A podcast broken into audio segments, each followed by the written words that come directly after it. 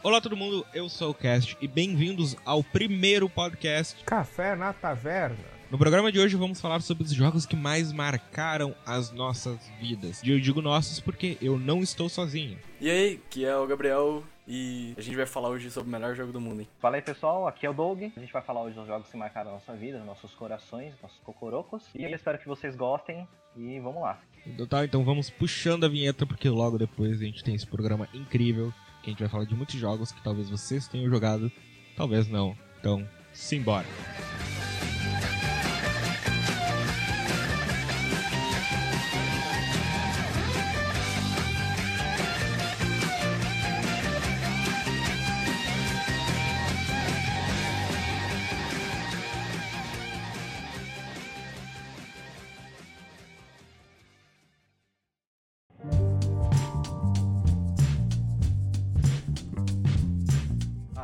Fez uma, uma aposta antes, né? A gente vai falar então as iniciais dos cinco jogos de cada que a gente vai conversar aqui hoje. E aí os outros participantes tentam acertar e no final a gente vê quem acertou mais jogos um do outro. Eu acho que eu vou ganhar, porque aí vocês não vão conseguir acertar todos os meus, né? Mas Então começa tu aí, espertão. o primeiro da, da lista aí, que eu acho que é o que mais marcou, ele, ele começa com T. O meu também, velho. ok, eu chuto The Last of Us. Hum, quase. Cara, The Elder Scrolls. Os dois errou. É, Segundo jogo, Com S, S, velho. Putz. um jogo com S que marcou a vida do Doug.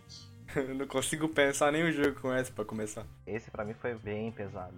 Ah, esse eu passo, mano. Não consigo pensar nenhum jogo com S agora. É, Eu também não sei, eu passo. Beleza, o próximo com a letra K. É muito, muito aberto, velho. Achei que ia ser mais fácil. É, extremamente alegre, bem difícil. Kingdom Hearts. Toma ali um ponto aí de graça.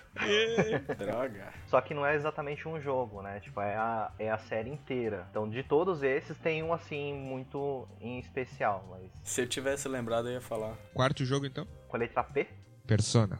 faz parte da série de qualquer forma. Ah, eu não conheço a série, foda-se. Não vou acertar nem foda. Mas é, mas é um deles, de qualquer forma. Tá, mas tem Persona no jogo, que acho que ganhou outro ponto. Quinto jogo, Com a letra N, Need for Speed. foi muito foda, mas não. Tipo, todos os jogos assim que eu tô mencionando, eles têm uma carga na história e emocional muito pesada. Então, acho que é uma dica assim meio aberta, mas já ajuda. No Man's Sky. Esse entrou pra história por outra Esse coisa. marcou todo mundo. seria o Nioh do Play 4? Nioh foi muito bom, gostei pra caramba, só que não é isso. Tá, então, desisto. Suave. Gabriel, quais são os seus? Vai lá, Gabi. Primeiro é com T também. The Witcher 3. E se o Cash acertou um lá na frente, ele ia ser meu terceiro jogo. Nossa. Visão do futuro. Mas ainda tem mais um jogo com T aí pra vocês acertar então. Cada um aí tem mais uma tentativa. Porque o terceiro jogo também é com T. Outro com T. Tony Hawk's Pro Skater. Putz. Não, foi uma. Ué, eu jogava pra caralho, mas não, não é ele. Tales of Vesperia. Ah, eu nem conheço esse jogo. Cara, Tales of é uma série assim que eu sempre fiquei muito curioso, mas eu nunca tive muita paciência pra aprender o esquema deles. Voltando então do terceiro pro segundo jogo, M. Midnight Club. Caralho, velho. Eu pensei em colocar ele na lista muito assim. Eu quase coloquei, mas não é. Mas foi um chute fodíssimo. Cara, não me vem nenhuma cabeça nenhum jogo começado com M. A não ser Midnight agora. Não consigo. Quarto, começa com F. É um dos Final Fantasy da vida? Não, cara, eu não gosto de jogo de turno, velho. Fortnite. Fortnite, acertou, zoeira. Não, mas vocês não, vocês não acertaram, não. Vamos lá. Quinto, G. God of War? É bom chute. Pensei em colocar na lista também, mas não é. Algum jogo da franquia Grand Theft Auto. Vagabundo. É, é um GTA. Um. Nice. Vocês só não vão acertar qual é. Eu chutaria o o San Andreas, mas pelo jeito que você tá falando, não é. Não, não é. O jeito que você tá falando é o GTA 1, a expansão de London. Que isso, mano. não, nem tanto. Vocês vão ver lá no final do podcast. Minha vez então, meu primeiro jogo que marcou minha vida começa com D. Dark Souls? Doom. Doom? Putz, Doom. Vocês dois erraram. Cara, Basta. Próximo jogo começa com a letra R. R. Cara, eu não acho que seja Resident Evil. Aí já que você não quer chutar, hoje tá Resident Evil. É Red Dead Redemption. O Doug acaba de conseguir um ponto. Meu Yeah! Isso por um acaso eu vi a capa do Red Dead 2 aqui na minha frente. Meu terceiro jogo começa com a letra N. Need for Speed. O Gabriel acertou. Pô, olha, eu aposto ainda que seja o Underground 2. Underground 2 ou Carbon? O quarto jogo da minha lista começa com a letra M. Mas com a letra M, Midnight Club. Não. que parece dar um branco, não vem nada assim na, É, é, na cabeça agora. O que talvez venha na minha cabeça é o Mother, que tem Ness de protagonista. Vocês erraram. O último jogo, que pela lógica é o que mais marcou a minha vida, que está em primeiro lugar, começa com a letra A. Rapaz, difícil, hein? Dá vontade de chutar um RPG. Eu chutaria Advanced Wars. RPG tático com história muito, muito forte. Não. Porra, não, não consigo. Vocês desistem? Sim. Ok, então vamos fazer a contagem dos pontos. O Doug acertou um, o Gabriel acertou o outro, o meu, dos cinco. Cast acertou The Witcher. Foi só. É, foi. Não, tu acertou o GTA também, então dois pontos. E o Cash acertou o Kingdom Hearts e o Persona. Meu Deus, quatro. Não fui tão bem assim, não. Ok. Então vamos começar definitivamente o assunto do programa de hoje. Bora. Show.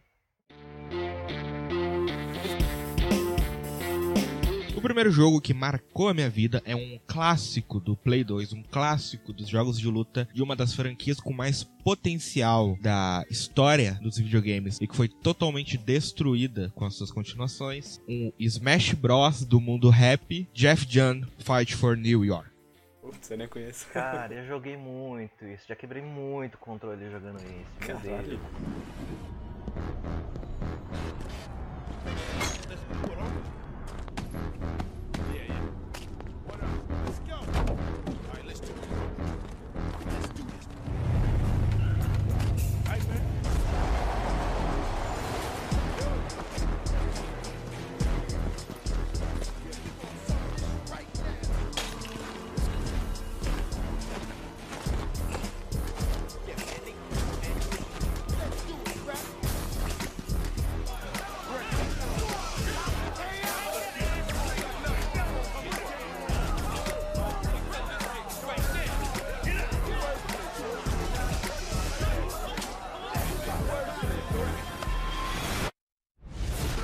Pra quem não conhece, Jeff John Fight for New York é um jogo lançado para PlayStation 2, o Xbox original, GameCube, lançado em 1 de setembro de 2004. E ele é, como eu falei, basicamente um Smash Bros do mundo rap. Coloca todos os cantores rap numa arena, que pode ser um beco de rua, uma casa, um local fechado, uma gaiola, e coloca os caras pra se surrar até que só um sai de lá. Dentre os modos de jogo tem o modo história, que é onde tu cria o teu personagem e vai tentando sobreviver no meio dessas gangues. O modo versus, que tem 1x1, 2x2 ou 4x4, que é cada um por si. Caralho, que genial.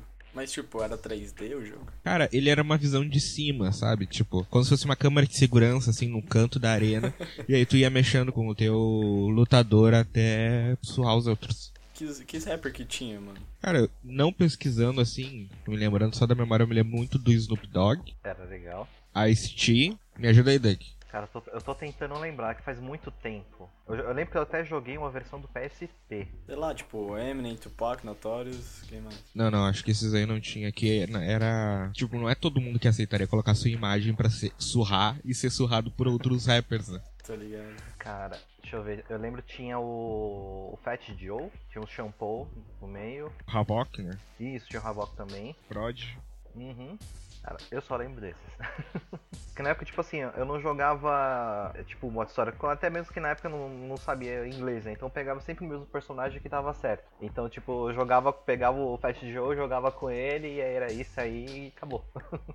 O que mais me surpreendeu, por que que ele marcou minha vida, é o seguinte, que é um jogo de luta diferente de tudo que eu tinha jogado. Tente pegar clássicos como The King of Fighters, Street Fighter, Mortal Kombat. Todos eles são jogos, querendo ou não, mais plásticos. Tu vai dar-lhe um soco e o cara voa pro outro lado do cenário. Tu vai dar-lhe um chute, o cara dá aquele grito, dá aquele efeito especial. É um jogo mais plástico, querendo ou não. Jeff Jan é muito realista pra sua época, obviamente. Tu sente a pancada do soco, tu sente a pancada do chute. Não é algo tão extraordinário. Tu consegue ver que, tipo, é um chute poderoso, é um chute que dói, tu consegue sentir, meio que no joystick, meio que através da mixagem de som, como esses chutes dói, como essas pancadas dói, e a animação que os personagens fazem na tela também é, evidencia bem isso. É uma física muito puxada pro realismo e também eram batalhas extremamente violentas. Claro que não é a violência gráfica de Mortal Kombat, mas tu pensa num jogo baseado na realidade, tu pegar a cabeça do oponente, tocar na parede, chutar a cabeça do cara, é um pouquinho de violência sim. Caralho,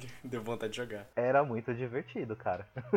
o modo história, cara, era um sensacional, porque tu entrava no modo história, tu criava teu personagem, tu lá tinha dezenas e milhares de combinações, tu criava do jeitinho que tu queria, tu colocava o teu nome, tu selecionava teu estilo de luta, sabe? Podia lutar em estilo mais de briga de rua, de kickbox, um estilo mais oriental de artes marciais, um estilo mais baseado em finalização, sabe? De pegar o oponente, jogar no chão e imobilizar um braço, pescoço. Então era uma variedade muito boa. E o, a história mesmo era bem feita. Não querendo dar spoilers porque eu sim não lembro, mas perto do final do game tu começa a tomar decisões que afetam a história. O game não tem só um final definido. Pode escolher no final um caminho que tu quer tomar. Para uma criança de 10 anos ter esse poder de decisão é algo que surpreendeu para mim. Além de que, como eu não tinha Super Nintendo nem Nintendo 64, ele foi o Smash Bros. da minha infância.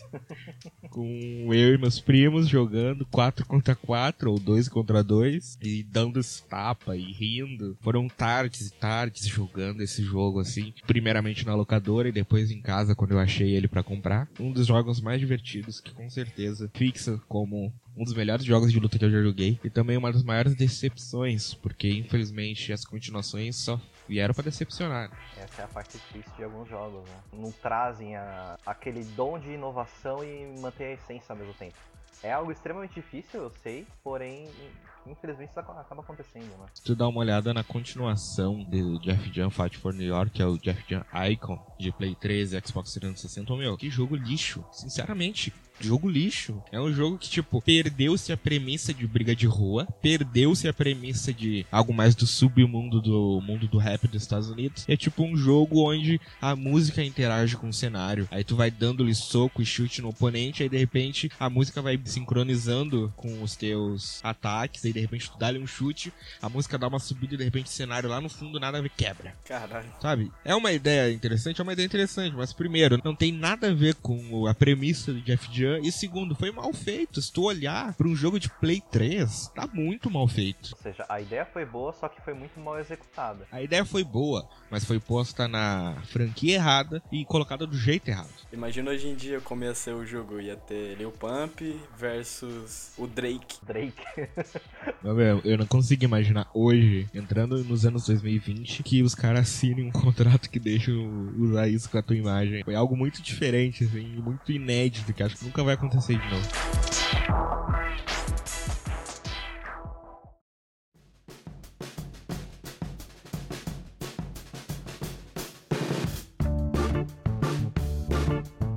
Beleza, meu primeiro eu ainda consigo considerar ele como meu jogo preferido. E é The Elder Scrolls 5, Skyrim. Nossa, Skyrim.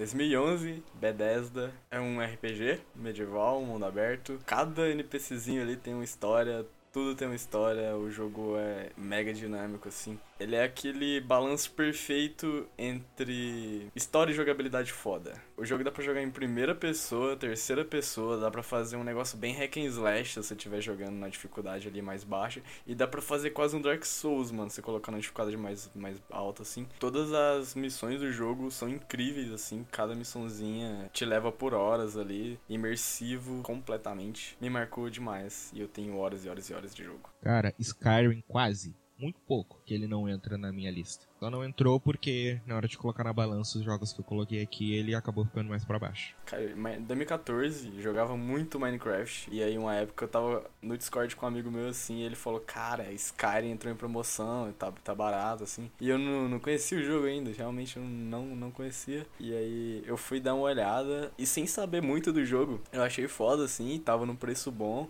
Na época ele custava 60 na Steam e tava 30 pila. E era Natal, velho. Aí eu falei, pô, pai, me dá esse jogo aí. Aí meu pai me deu. E comecei a jogar em 2014 e, velho, paixão e interesse por medieval começou nesse jogo. É, paixão por RPG começou nesse jogo.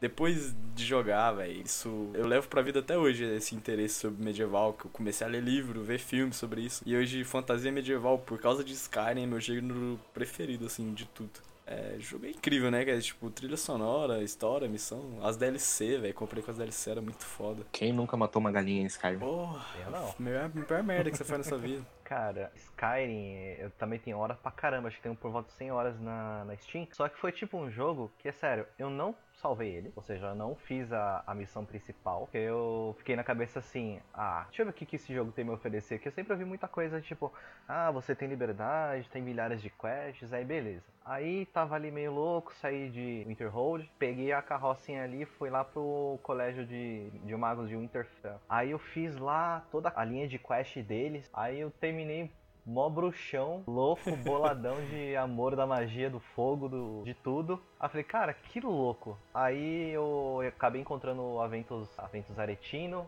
matei a tiazinha pra ele, aí comecei a, a dar irmandade da Brotherhood. Cara, e foi isso, tá ligado? Até hoje eu não sei como é que termina o jogo. É exatamente isso. Você pode seguir a linha da história principal e ser o Dragonborn, ou você simplesmente pode ignorar e virar o Rei dos Ladrões, você pode ir lá e virar um mago fodástico, ou você pode ser da Guilda dos Assassinos. Você pode seguir pra um trilhão de coisa diferente. Véi, tudo me encantava nesse jogo. Até hoje eu ainda consigo jogar horas e horas jogando. Uma pena que ele tá bugado e eu não tenho ele pro Xbox One, mas mas senão ainda jogaria até hoje. Mas vamos lá, opinião polêmica. Skyrim foi um ponto alto da Bethesda que ela nunca mais atingiu desde 2010. Exatamente. Eles estão aí, né? Querendo lançar o próximo Elder Scrolls 6, já anunciaram, mas vamos ver, né? Eu preferi muito que eles levem mais tempo para poder desenvolver para fazer um negócio bem feito do que o lançamento apressado do Fallout 76. É. Cara, eu fiquei muito decepcionado. Eu joguei. Teve alguns finais de semana atrás que tava de graça para você testar. É sério, eu joguei 20 minutos Fallout 86 no PS4. Eu desinstalei. É sério. Caralho. É muito zoado. Os lugares são absurdamente longe pra você chegar. Não tem quase nada no mapa. Tem um input lag maldito. Eu fiquei muito chateado. E, tipo, foi uma decepção além do mais porque, cara, eu joguei Fallout 4. Eu quase platinei Fallout 4. E eu amei o jogo, saca? Então, se for pros caras fazer um negócio bem feito, leva o tempo que for. Eu tenho mais de 300 horas no PC aqui, quase, quase 500 no console. Porra. É. é o que eu tenho de Monster Hunter. Joguei pra caralho. Eita, nós.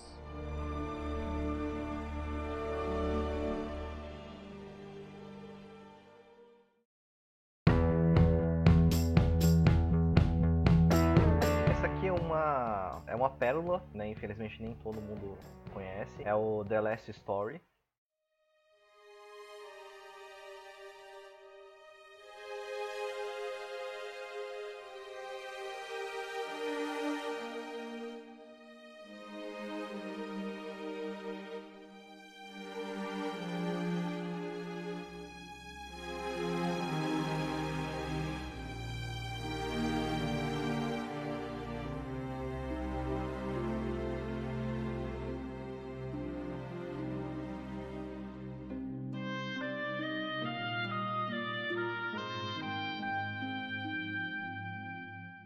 Jogo RPG, foi lançado pro Wii no ano de 2011. É um jogo assim que eu ouço pouquíssimas pessoas falarem, mas ele tem uma trilha sonora absurdamente linda. Até me arrepia toda vez que eu coloco só a trilha sonora no YouTube para poder ouvir. E ele é um RPG que ele pode ser jogado tanto no modo tático, né?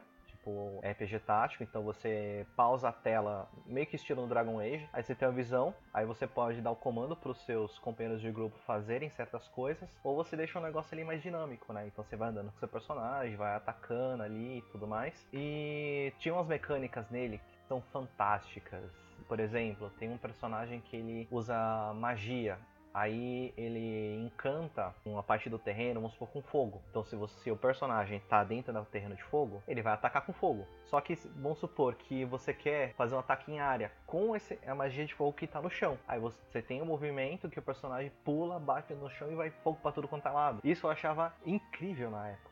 Nossa, foi lindo. E tinha o modo do multiplayer, que também era muito da hora jogar naquela época. Aí tinha os bosses, a gente juntava com outros jogadores do toda a parte do mundo, tipo Monster Hunter da vida. A gente caçava os monstros e, nossa, eu gastava muitas horas jogando aquilo lá. Qual é a história do jogo, Dan? A história do jogo é o seguinte: tem um grupo de mercenários, né, que o seu personagem principal faz parte, né, que é o nome dele é Zeon, e eles recebem uma missão para poder entrar nas ruínas, coletar um tesouro, né, pro rei. E eles acabam descobrindo que caiu uma entidade na Terra, que é o chamado de não é estrangeiro, mas é uma entidade que cai na Terra. Ele vê no, no Zeon, personagem principal, que eles são muito parecidos com os ideais deles. Então ele se junta ao seu personagem principal e o seu personagem tem o poder desse ser de fora, né? E qual é o poder dele? É de proteger os outros. Então, quando você ativa, todos os inimigos vêm pra cima de você. Só que você também fica muito forte. Aí, a partir disso, as pessoas começam a te ver com olhos não muito bons. Então, começa a vir várias outras, outras nações indo atrás de você. Aí também tem aquele romance que é um romance entre o seu personagem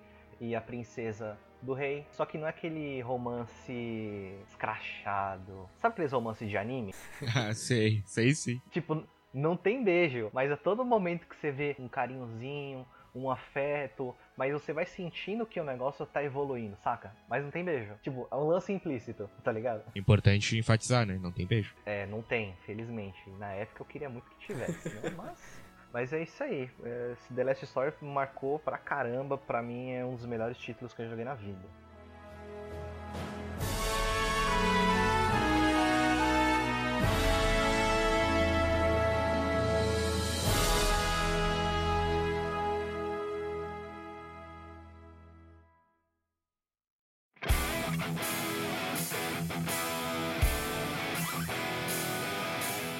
Meu segundo jogo, que é um dos jogos que mais marcaram a minha vida, uma das melhores experiências que eu já tive como um gamer, uma das melhores trilhas sonoras, uma das histórias mais cativantes que eu já vi, com certeza o meu jogo favorito da geração PlayStation 3 360. É esse o jogo que o Doug acertou na nossa brincadeira no começo do podcast. Red Dead Redemption.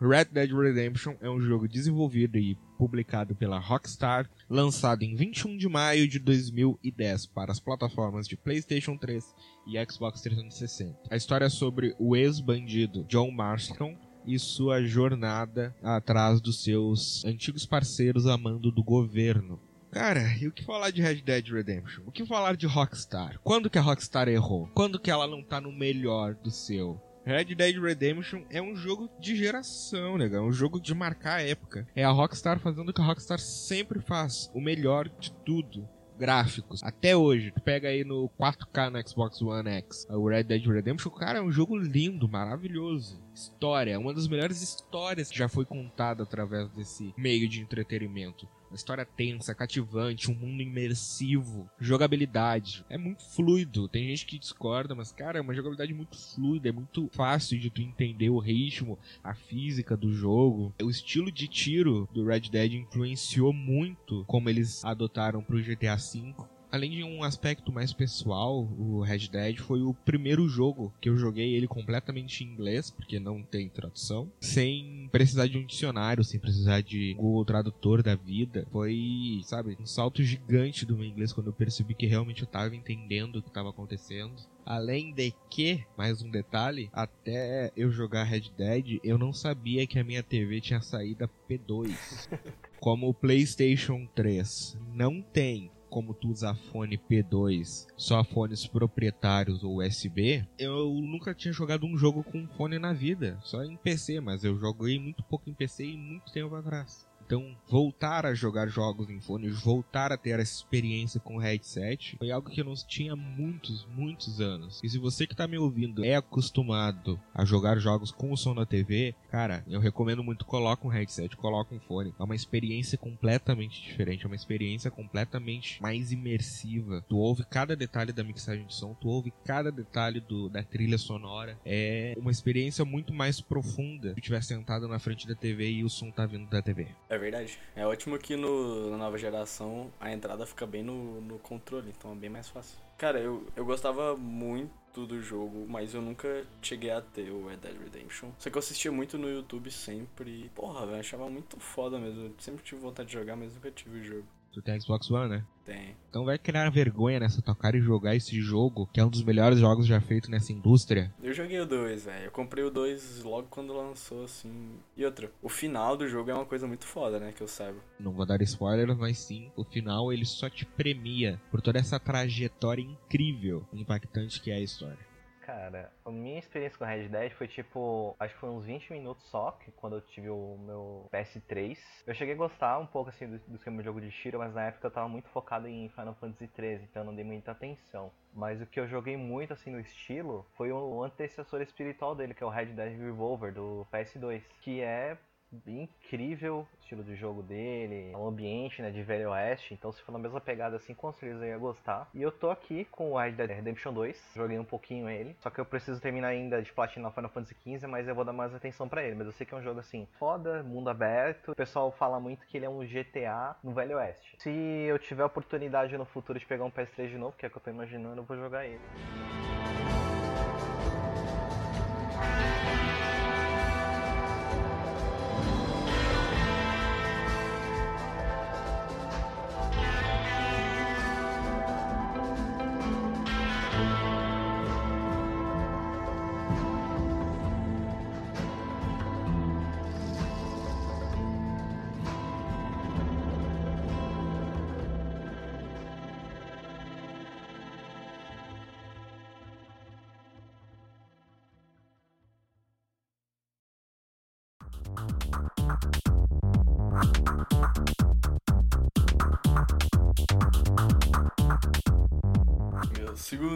Véi, vocês vão rir. Minecraft.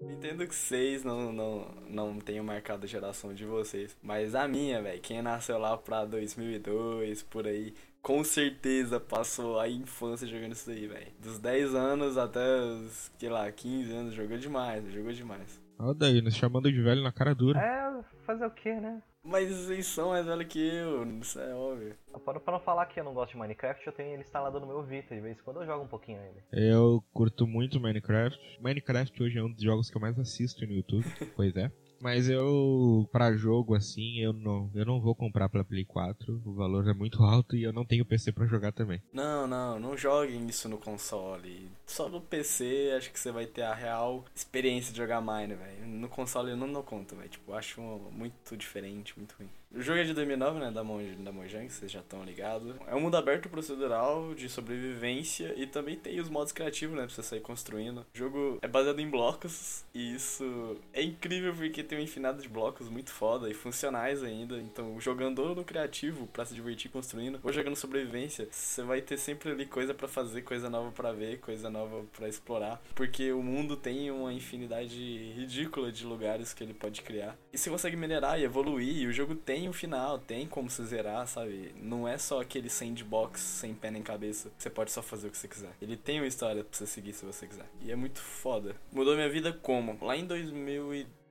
eu acho, comecei a assistir muito no YouTube, velho. Monarch, Venom. Quem da minha idade não assistia naquela época é raro eu achar. Tipo assim, era muito bom para uma criança vendo Monarch, vendo naquela época, era a coisa mais linda do mundo aquele jogo. A única experiência com um jogo que eu tinha na época era PS2, eu nunca tinha jogado nada no PC, então para mim era uma coisa nova, assim. Eu tinha PC, mas eu ficava jogando o quê? Clique Jogos. Não fala do Clique Jogos. Senão a gente vai brigar. Porra, mas era o que eu jogava na época, eu achava bonzão. Só que tem jogo mais foda, né, mano? Eu conheci ali o Click Jogos na época e pelo YouTube eu fui descobrir que existia jogo foda pra PC, eu não sabia. Minecraft pra mim encheu meus olhos demais, eu sempre quis jogar. Até que, sei lá, eu tinha uns 10 anos minha mãe me ajudou a baixar, porque eu mesmo não dava conta assim. E eu comecei a jogar, tava na versão 1.5.2. Tipo, hoje o Minecraft tá na versão 1.14.3, eu acho. É um jogo que evoluiu pra caraca e ele perdeu um bocado da notoriedade lá pra 2014, mas voltou agora, do nada, velho. Tipo, eu não esperava mesmo esse retorno do Minecraft do jeito que aconteceu. Eu achei foda. Eu não consigo falar muito sobre o jogo em si, que eu não dizendo que eu nunca joguei, eu joguei. Mas uma coisa que eu posso falar é da, do impacto dele. Minecraft ele começou como um jogo bacana, o pessoal, ah, um joguinho legal. Aí de repente se tornou uma modinha de criança e realmente se tornou uma modinha de criança. O YouTube principalmente ficou infestado de youtubers infantis fazendo séries de Minecraft. E aí de repente caiu em desuso, porque a grande parte das crianças cresceram com o tempo pararam de assistir. E agora tá voltando. Porque todo mundo parou para pensar, pera, mas Minecraft é um jogo legal. Então, cara, Minecraft é um baita jogo. Se você tem vontade, assim, de jogar principalmente multiplayer, a forma que tu pode sobreviver, criar, construir num mundo com seus amigos e fazer grandes construções, grandes arquiteturas, é que sabe, é um jogo que inspira criatividade, é um Muito, jogo que muito, muito, inspira tu querer inovar, tu querer fazer coisas diferentes, tu querer buscar estratégias diferentes. E pra mim, acho que o mais vantajoso, se você realmente quer jogar Minecraft, se você tem um PC que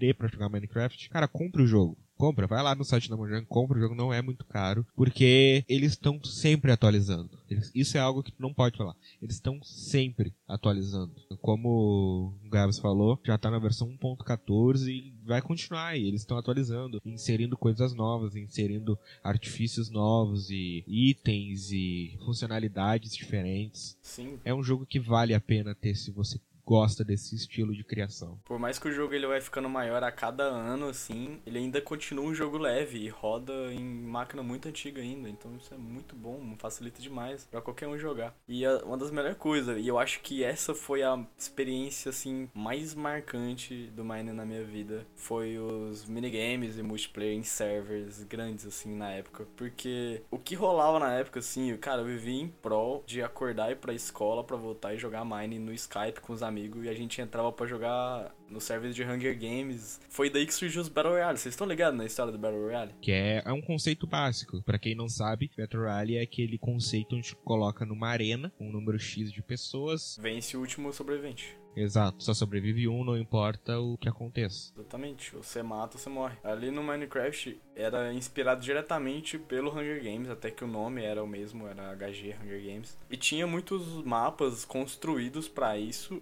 Ou às vezes era só um mundo vanilla do Minecraft, onde você conseguia coletar, tipo, cogumelo pra fazer sopa que recuperava vida. E aí você conseguia, na sobrevivência mesmo, fazer sua espada e sair por aí. E alguns tinham uma bússola que você conseguia, ela apontava pro inimigo mais próximo. E você podia sair caçando, ou você podia ficar no maciota, você podia ficar escondido. E ainda tinha o campo de força, que ia fechando até terminar todo mundo mais junto, assim. E aí tinha o Fist, que chamava, que era, era um bônus, assim, tipo, uns baús bônus, cheio de item bom que o jogo dava lá no, no meio, na meiuca do jogo, assim. E quem ia lá provavelmente ia encontrar alguém pra lutar. E só ia lá quem tava mais equipado. Era muito foda, velho. Tipo, era muito foda. Isso era em 2012, um conceito que foi estourar o quê? 2017 com o PUBG. Com certeza foi o jogo que eu mais joguei na minha vida. Caraca, não fazia ideia. Tu parar pra pensar, Minecraft é um jogo com muitas funcionalidades boas e muitas ideias bacanas. Só que devido ao impacto que ele tem de ser um jogo estereotipado pra criança, ele tinha muito preconceito na época, sabe? Qualquer coisa que fazia, o pessoal olhava torto, ah, esse joguinho de criança, o que, que eles estão brincando aí? Brincando com esses, esses negócios de, de montar.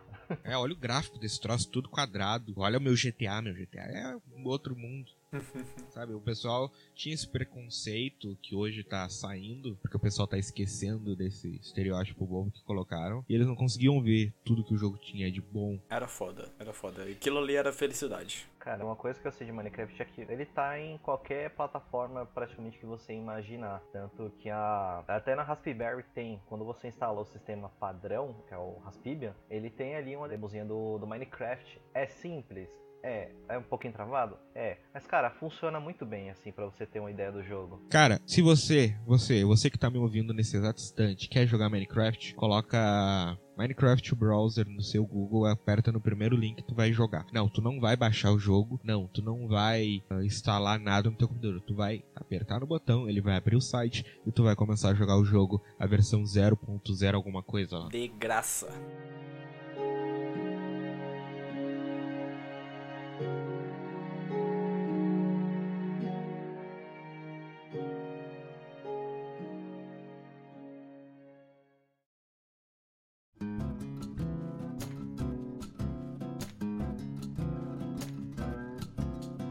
Bom, o segundo jogo da lista é um jogo que saiu pra PS Vita. Prometo que esse é o último jogo obscuro. O jogo é Soul Sacrifice.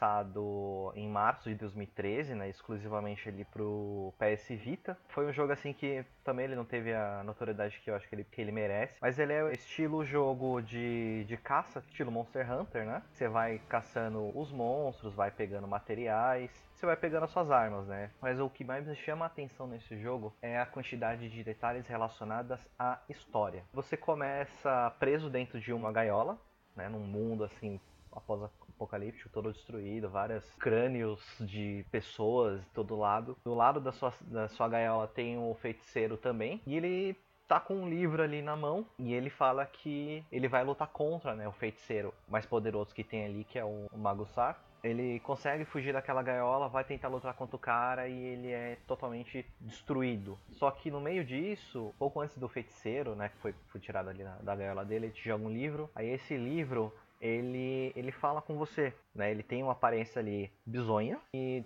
90, 95% do, jo do jogo se passa dentro do livro. Que quando você abre ele, você começa a ler as memórias de um feiticeiro antigo.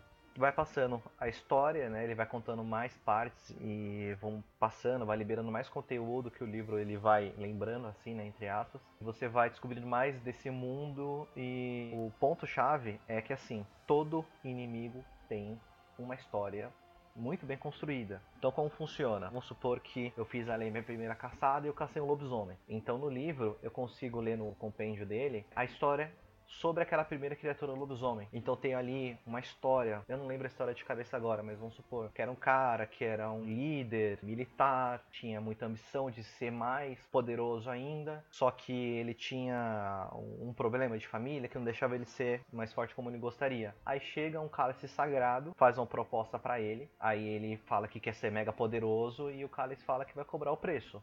Só que ele não sabe que preço que é. Aí nisso vai evoluindo a história, ele se transforma nesse lobisomem.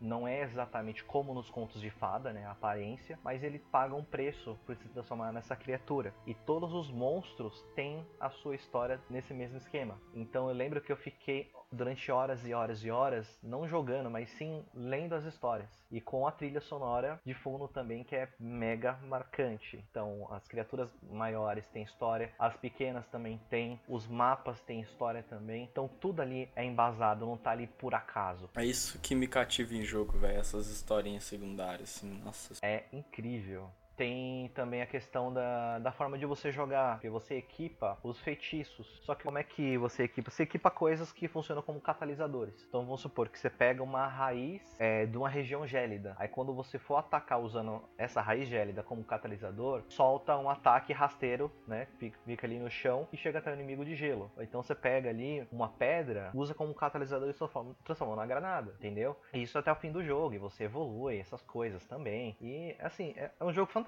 cara. É lindo. Joguem, procurem Soul Sacrifice. Tem pro PlayStation Vita. A Vira e Mexe tem promoção na, na PSN para você jogar. PS Vita tá baratinho. 300, 400 reais um usado. Dá pra pegar na PSN. Pega a versão completa. Que aí você tem muito mais questão de história. Também tem a mecânica do bom e mal né? Então, se você enfrenta um monstro, você tem a opção ou você sacrifica ele ou você salva a alma dele. Só que se você sacrificar, você fica mais forte, você tem mais ataque. Em compensação, as memórias daquele monstro que anteriormente era uma pessoa vão pro teu braço e vão pra tua cabeça também. Então, imagina depois de tanto sacrifício que acontece com esse feiticeiro. Ou você salva essa pessoa e você ganha mais vida, mais resistência, mais defesa. Ou seja, você escolhe qual caminho que você quer trilhar, se você quer equilibrar, aí vai de você. Cara, esse sisteminha aí me lembra muito Bioshock e Undertale também. Esse negócio de poder salvar ou não salvar os bagulhos. Cara, Undertale, eu tô aqui no Undertale faz duas semanas.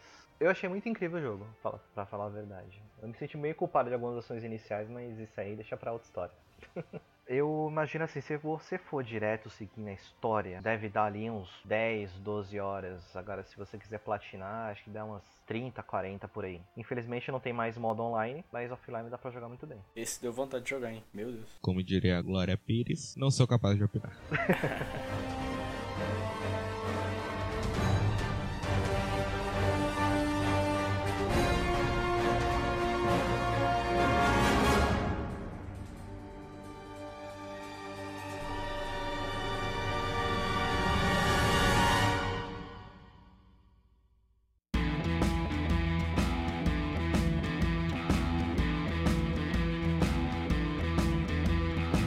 terceiro jogo é um jogo de corrida do PlayStation 2. Um jogo que fez uma criança, no caso eu, quase ter um ataque cardíaco de tanta adrenalina que esse jogo causa. Um jogo que vocês acertaram a franquia, lançado em 11 de novembro de 2015 para uma caralhada de, de plataformas aqui. Need for Speed Most Wanted.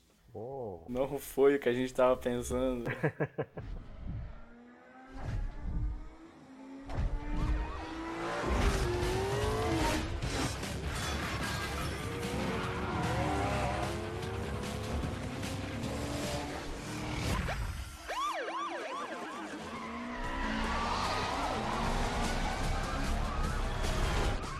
Cara, o que falar desse jogo? Um dos melhores jogos de corrida já feito, um dos melhores jogos da geração do PlayStation 2. Para mim, ele é o jogo que terminou a era de ouro do Need. Depois desse jogo, o Need nunca mais foi o mesmo. Eu acho que nunca mais alcançou um nível de qualidade técnica, de história que Monster Wanted tinha. É provavelmente o jogo que eu mais joguei em single player no PlayStation 2. E é um jogo que mudou a minha visão de jogos de corrida. Antes de Monster Hunter, minha visão de jogos de corrida era o mais básica possível de multiplayer. Tu escolhia teu carro, tu escolhia a pista e tu corria.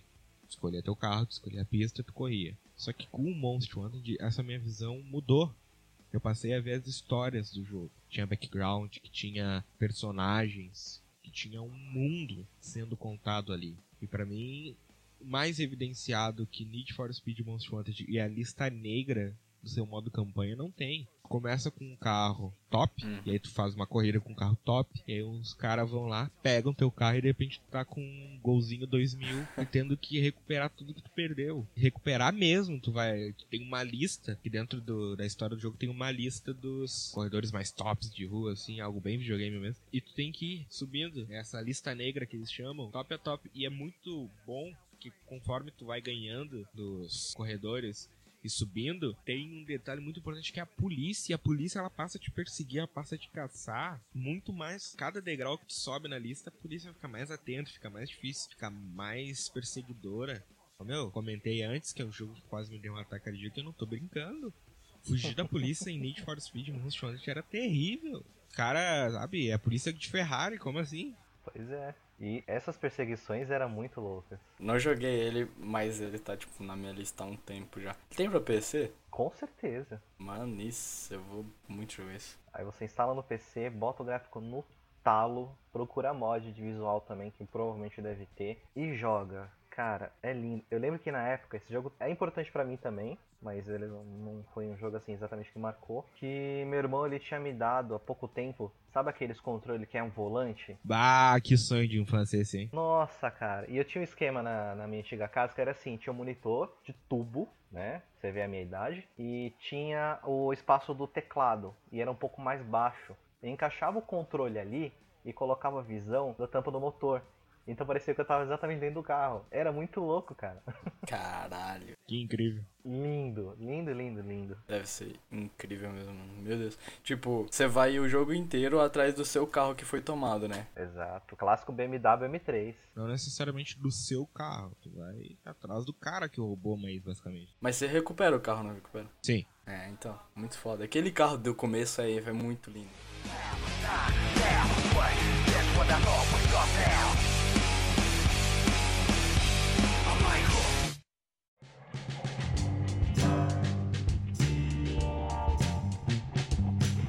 Terceiro jogo que o Cash acertou, The Witcher 3.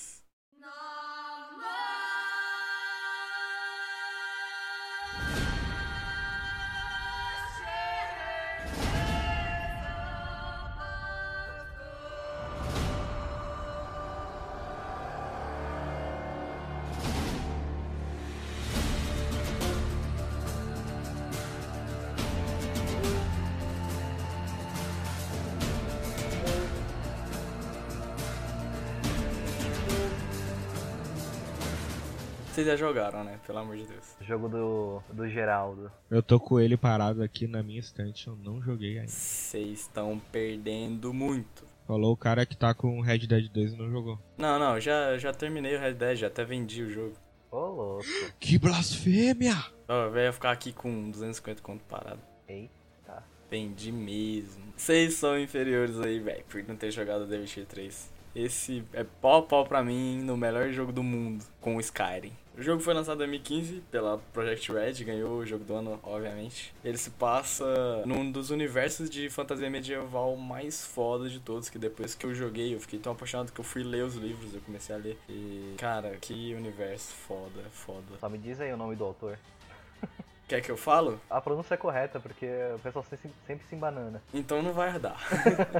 Ei, o livro tá emprestado, não tá aqui comigo, senão eu ia ler. Anyway, vamos lá. Conta a história de um bruxo, Geralt. Os bruxos nesse cenário, eles são tipo uns caçadores de monstros. Eles são pagos pra procurar monstros é, que a galera camponesa assim estão sofrendo nas vilas. E outras ajudas, não é só monstros. Se eles estiverem com um problema e acham que é alguma coisa sobrenatural, do tipo de coisa que bruxo cuida, eles pagam. E o bruxo nunca faz nada de graça, ele sempre cobra aí uma quantia generosa pelos seus serviços. E é um ofício muito foda e bem solitário, que você, tipo, pra virar um bruxo é mó trampo, você tem que passar por um teste de ervas que mata 90% das crianças, um negócio assim. E as crianças que sobrevivem ao teste de erva, elas aprendem durante anos e anos, a infância inteira, aprendem a lutar, aprendem sobre ervas, aprendem sobre monstros, aprendem sobre poções. Elas aprendem o que um bruxo deve saber e até fazer magia pra caçar monstros que ferram com a humanidade. O jogo traz uma lição fodíssima que é que nem todo monstro é necessariamente mal e nem todo humano é realmente humano. Às vezes os humanos são os reais monstros da história. O The Witcher 3, que é o que eu vou falar, ele passa o jogo inteiro atrás da filha adotiva dele.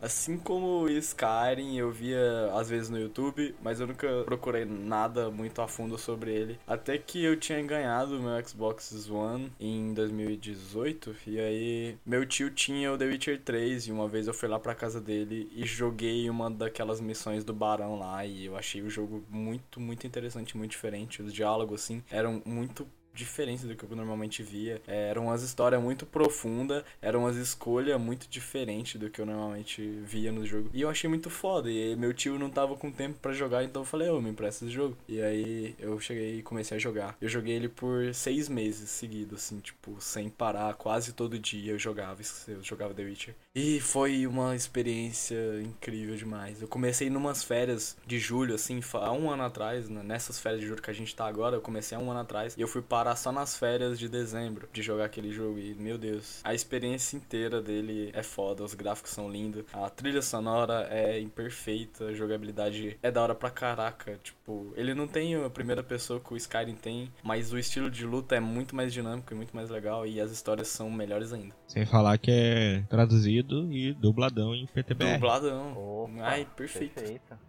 As DLC, velho, não, não chega Skyrim, que é. Que que é, que que é as DLC de Skyrim perto das DLC de The Witcher? As DLC de The Witcher é um jogo inteiro. Tipo, a- as DLCs é, eu encaro como uma expansão. Pra quem é mais jovem e dinâmico, na minha época, É, não tinha DLC, era expansão. era expansão. Por exemplo, Age of Mythology, na minha época, tinha um CD só do jogo. Aí quando eles queriam adicionar coisas novas, eles não colocavam DLC. Você não ia numa loja online, tipo um Steam ou uma Origin pra você poder baixar DLC. Você ia lá na loja, comprava o CD de expansão pra poder adicionar mais conteúdo no, no teu jogo. E era o conteúdo mesmo, não era uma roupinha, um facilitador de, de jogo, assim, não, era história mesmo, saca? Era um negócio meio absurdo. Tipo, o The Witcher e muito bem feito. Estou com vontade.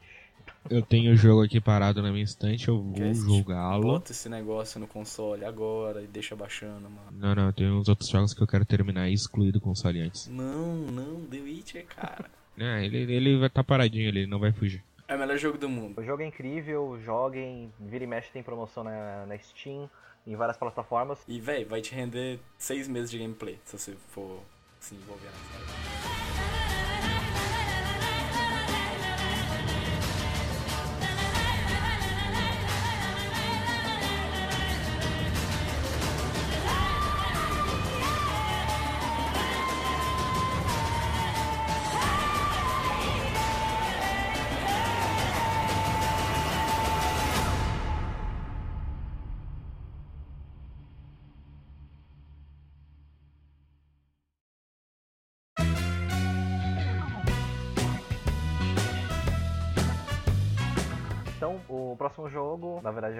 Uma série, Kingdom Hearts.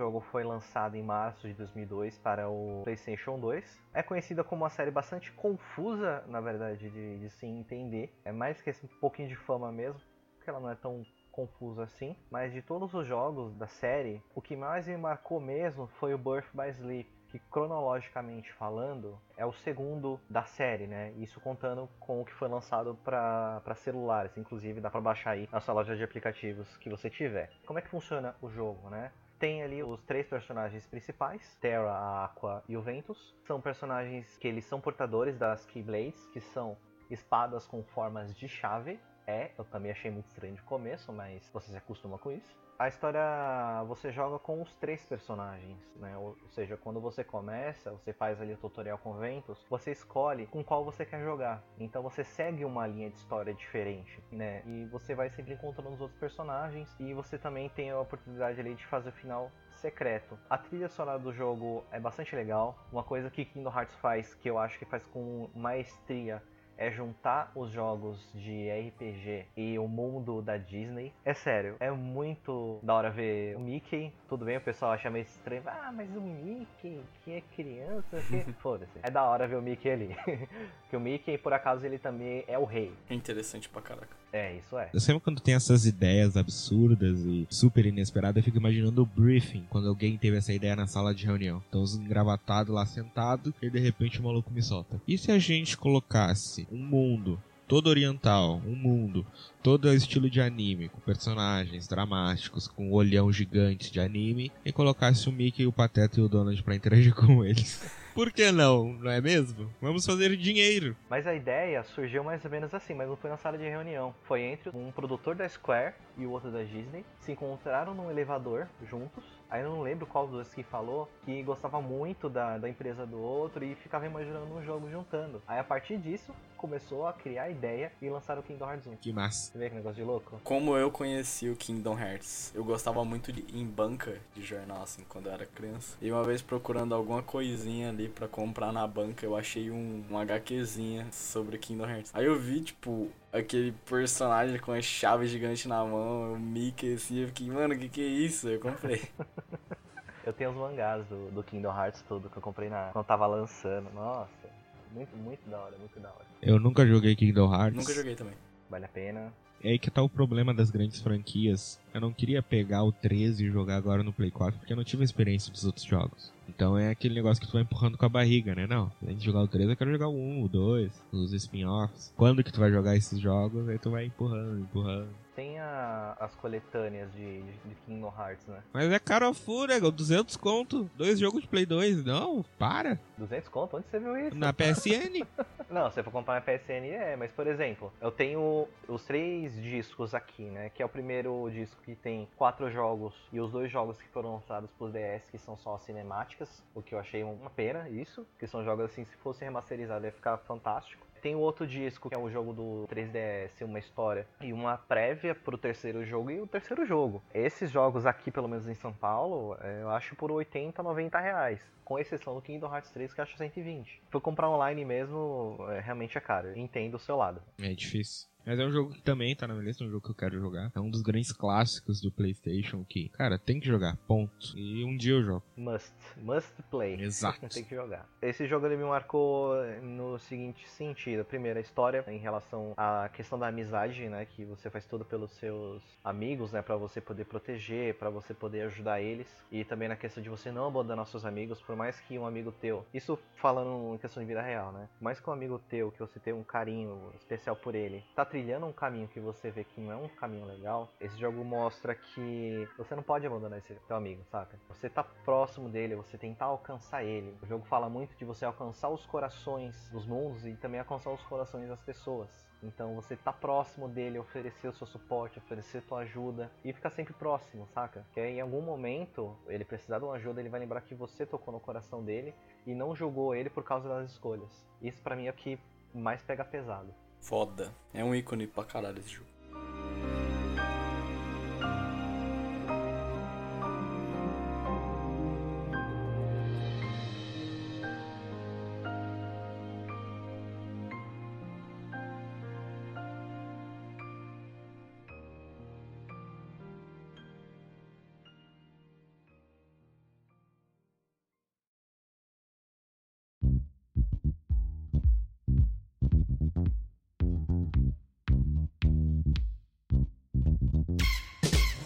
Agora, o penúltimo jogo que eu vou falar neste programa é um outro clássico do Play 2. Tinha muito, tem muito jogo de Play 2 na minha lista. Que é um beaten up, o jogo de uma franquia bem diferente de luta, que lançou esse spin-off do nada, assim. Não do nada, né? Mas tipo, spin-off bem diferente da proposta original da franquia e que deu muito certo e que até hoje, eu incluso, fãs pedem uma continuação e cada ano que passa menos convicção de que algum dia vai ter uma continuação, que é Mortal Kombat Shaolin Monks. Nossa senhora, esse jogava, hein? Clássico lindo.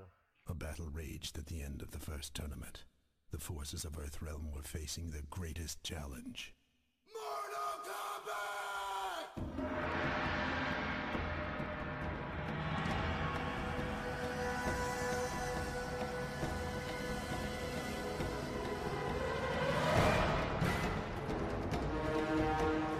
Primeira coisa que eu tenho que falar é que Shaolin Monks é o maior assunto inacabado que eu tenho na minha vida como gamer. Como assim? Eu explico. Quando eu era pequeno, né? Eu tinha um Play 2 e aí eu consegui emprestado com um conhecido meu o jogo. Inclusive eu tenho até hoje. Eu nunca devolvi. Não por mal, é que a gente nunca se encontrou de novo. Mas eu tenho aqui. Tanto que todos os jogos de Play 2 eu doei, menos ele, porque eu tenho certeza que se algum dia eu reencontrar aquela pessoa, eu vou devolver, porque eu não gosto de ficar com a coisa dos outros. Quando eu comecei a jogar, eu vi que tinha um modo co-op. Com o modo co-op, eu disse, cara, eu não vou jogar isso single. Eu tenho que jogar com alguém. Na época o meu primo morava na casa do lado, aí eu chamei ele pro fim de semana e, meu, a gente ficou o fim de semana inteira jogando co-op essa bagaça. Até que era, acho que, seis da manhã, da madrugada, do sábado para domingo, e aí não deu mais como jogar. A gente tava na última fase, já na arena lá, contra o Quintaro, o Shang Tsung e o Shao Kahn. A gente conseguia passar pelo Quintaro, a gente conseguia passar pelo Shang Tsung. Mas, meu, a gente não conseguia por nada nesse mundo matar o Shao Kahn. Porque como eram inimigos em sequência, a gente sempre pegava o Shao Kahn com vida reduzida. Cada ataque dele era muito apelão, não tinha defesa, tu só tinha que desviar. E imagina duas crianças morrendo de sono tentando jogar esse jogo. A gente não conseguiu. E a gente combinou, ah, não, semana que vem a gente joga e termina esse jogo. Essa semana que vem nunca aconteceu. Pois é. É um dos maiores assuntos inacabados como gamer que eu tenho. É um jogo que eu quero ter um Play 2 só pra terminar o jogo. O jogo que eu mais joguei no Play 2 com certeza foi esse. Porque tirando esse fim de semana que a gente zerou a história, a gente já tinha jogado antes, já tinha feito um milhão de coisas antes. E qual é a história? O Mortal Kombat Shaolin Monks é um jogo que foi lançado em 2005 ele meio que um compilado do Mortal Kombat 1, 2 e 3, não necessariamente com todos os detalhes. Ele se passa durante o primeiro torneio do Mortal Kombat. O Kung Lao e o Liu Kang caem depois do ataque do Shang Tsung no final do torneio. E agora eles têm que percorrer entre os diversos mundos e dimensões para dar um jeito de detê-los e principalmente deter o Shao Kahn. E nisso tu tem uma história que é muito fácil de compreender. Imagina criança jogando na época, uma criança que não sabe inglês e mesmo assim compreende a história, porque tu compreende a intenção dos personagens e o objetivo. Além de a jogabilidade ser muito barbada, não no sentido dela ser simples, mas sim de fácil de se acostumar. Os combos, os fatalities, questão de ataque, defesa, é algo que depois que tu pega a manha, o jogo se torna muito mais divertido porque tu vai misturando combos, misturando especiais, vai fazendo combos com teu amigo se tá jogando no co-op. Isso sem contar as fatalidades, né, os famosos fatalities do Mortal Kombat. E eu tinha visto numa loja uma vez uma revista que tinha uma seção só sobre Mortal Kombat que tinha a lista com todos os fatalities do jogo. Ah, mas isso era fácil de achar na internet, é, mas eu não usava computador na época. Conexão de escada. Eu era criança, não usava computador, não tinha celular. Então quando eu vi uma revista com todos os fatalities do jogo, ah, não deu outra. Acho que devia custar uns 10, 15 pila no máximo. Pedi pro meu pai, ele comprou. Tem uma revista até hoje aqui guardada na minha estante. Foi algo que sabe, um jogo que marcou mesmo pela essa história até cativante mas extremamente simples e fácil de entender, por um gameplay muito interativo, um gameplay dinâmico, uma jogabilidade fluida, por um dos melhores co-ops que eu já experimentei na vida. E claro, os chefão, assim, os boss do jogo são para mim inesquecíveis. Que cada chefão final, basicamente cada boss, era um personagem do MK, um personagem do Mortal Kombat. Então tinha o Baraka, tinha o Reptile, tinha o Scorpion, tu tinha o Jansung, tu tinha o Shao Kahn. E cada batalha era diferente, tu tinha que ter uma estratégia diferente, tu tinha que ter um modo diferente de lutar. Eu me lembro até hoje da batalha contra aquele maldito do Scorpion que custou horas e horas da nossa gameplay que conforme tu ia derrotando ele, tu ia descendo cada vez mais no inferno. Cada andar que tu ia descendo, ele ficava mais difícil, ficava mais chato, ficava mais, como é que posso dizer, sabe, mais apelão. Se tu tivesse no último nível e morresse, bye bye, voltava pro começo, tinha que enfrentar todos os níveis de novo. Muito comum nos jogos antigos, né? Essa de. Não tinha checkpointzinho assim na cara do daquela fase. Era tudo de novo, amigo.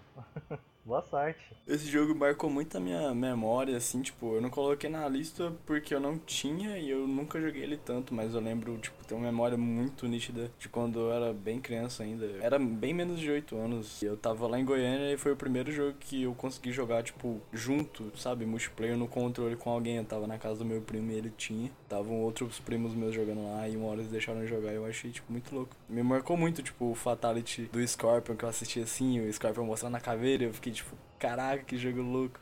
Isso, eu tenho algo que eu queria comentar. Ô, meu, o Brutality é muito decepcionante. Porque tu via a variedade dos Fatalities, que o Fatality tu matava um inimigo. Aí, cara, todo jeito possível e com mais violência que tu possa imaginar. E aí tinha o Multality, eu acho. Vou até pesquisar aqui pra não falar besteira.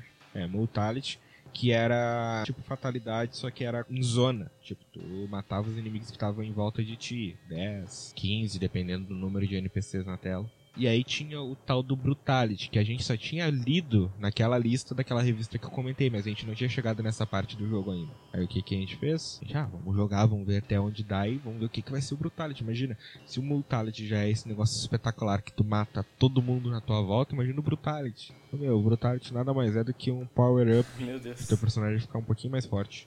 Ué. E aí, tipo, a última coisa que tu libera no jogo, antes de chegar no final do jogo, eu achei muito decepcionante. É meio que um modo Super Saiyajin por alguns segundos, assim, e aí Foda. crianças, com suas decepções de crianças. Normal.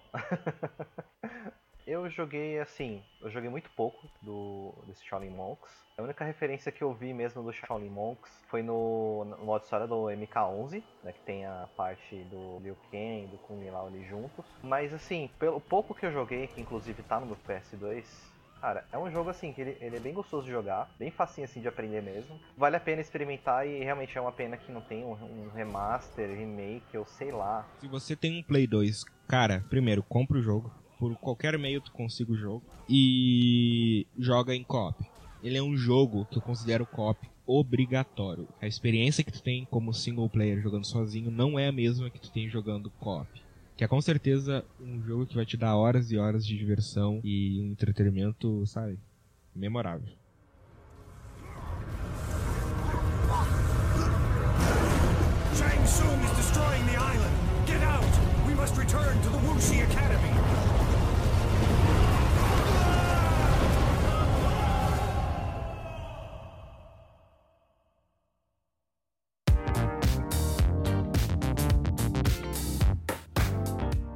Quarto jogo também é franquia. Vou falar uma palavrinha aqui que vocês já vão tremer na base. Ubisoft. Far Cry 4.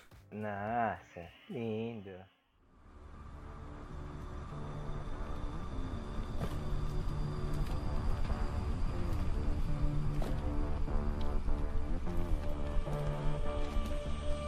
Lembro muito bem de ter dito: pare o ônibus.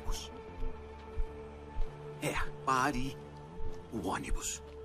Não atire no ônibus. Escolho minhas palavras com esmero. Pare. Atire. Pare. Atire. Essas palavras parecem iguais. Mas saiu do controle. Desculpe, não entendi o que você disse. Saiu do controle. Saiu do controle. Odeio quando as coisas saem do controle. Você tinha um trabalho, porra, e nem conseguiu fazer isso, caralho!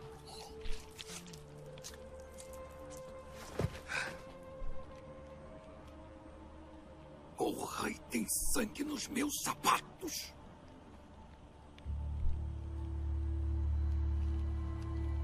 Pelo menos tem um lado bom. Você não fodeu com tudo completamente. Levanta, garoto. Reconheceria esses olhos em qualquer lugar. Sinto muito pelo que aconteceu. Era para ter sido bem. diferente disso. Temos uma festa à sua espera. Mas acho que não sei seu nome. Quem é este? Hum? Este é seu acompanhante? Sério e reservado. Eu gostei. Eu peço mil desculpas por tudo que aconteceu. Era para ter sido muito simples, mas sabe como é? Quando você alimenta os macacos, eles jogam merda uns nos outros. Sabe? Ah, segura isso pra mim. É só um minutinho, eu quero tirar uma foto bem na câmera. Prontinho. Demais. Não se preocupe com nada, meu garoto. Logo tudo isso será o passado e partiremos para a nossa grande aventura. Porque eu liberei a minha agenda pra você. Eu e você. Vamos botar pra fuder! Should I stay or should I go? Calma lá, calma lá. Não é o melhor Far Cry, eu sei que não é, mas eu posso explicar. Não, mas não precisa explicar. O jogo é. Pra mim, o jogo é incrível. Eu tinha que escolher um. Pra mim, a, a franquia Far Cry toda é marcante pra cacete. E marcou por certos motivos aqui, mas eu tinha que escolher um, então eu escolhi o 4. Não é o melhor Far Cry, isso é fato, mas foi o que mais marcou porque ele foi, tipo, o primeiro jogo, assim, mais caro na época, eu não lembro se ele custou, foi mais de 100 reais aí. Que eu juntei, tipo, mó tempo pra comprar o jogo, foi um dos primeiros jogos que eu comprei com a minha grana, assim. Eu devo ter por aí umas 120 horas de jogo, joguei muito mesmo. Porra. Eita, é possível? É sério, de todos os Far Cry foi o que eu mais joguei. Eu já devo ter zerado ele umas 5 vezes aí, de todas as formas possíveis. Sim, é possível ter todas essas horas, porque o jogo tem bastante coisa pra fazer. Tem muita coisa, e tipo, eu zerei ele 100%. Far Cry 4 é aquele negócio, é a luta de dois polos, é aquela mistureba, aquela receita do Far Cry que sempre funciona. Tem três arautos e um chefão final, e o chefão final, assim, o jogo te faz ter ódio dele o bagulho inteiro, sabe? E o Pagamin, que é o vilão do jogo, é um dos mais legais da franquia, que ele é tipo full sádico pra cacete, ele tem um estilão muito louco. Há controvérsias quanto a isso.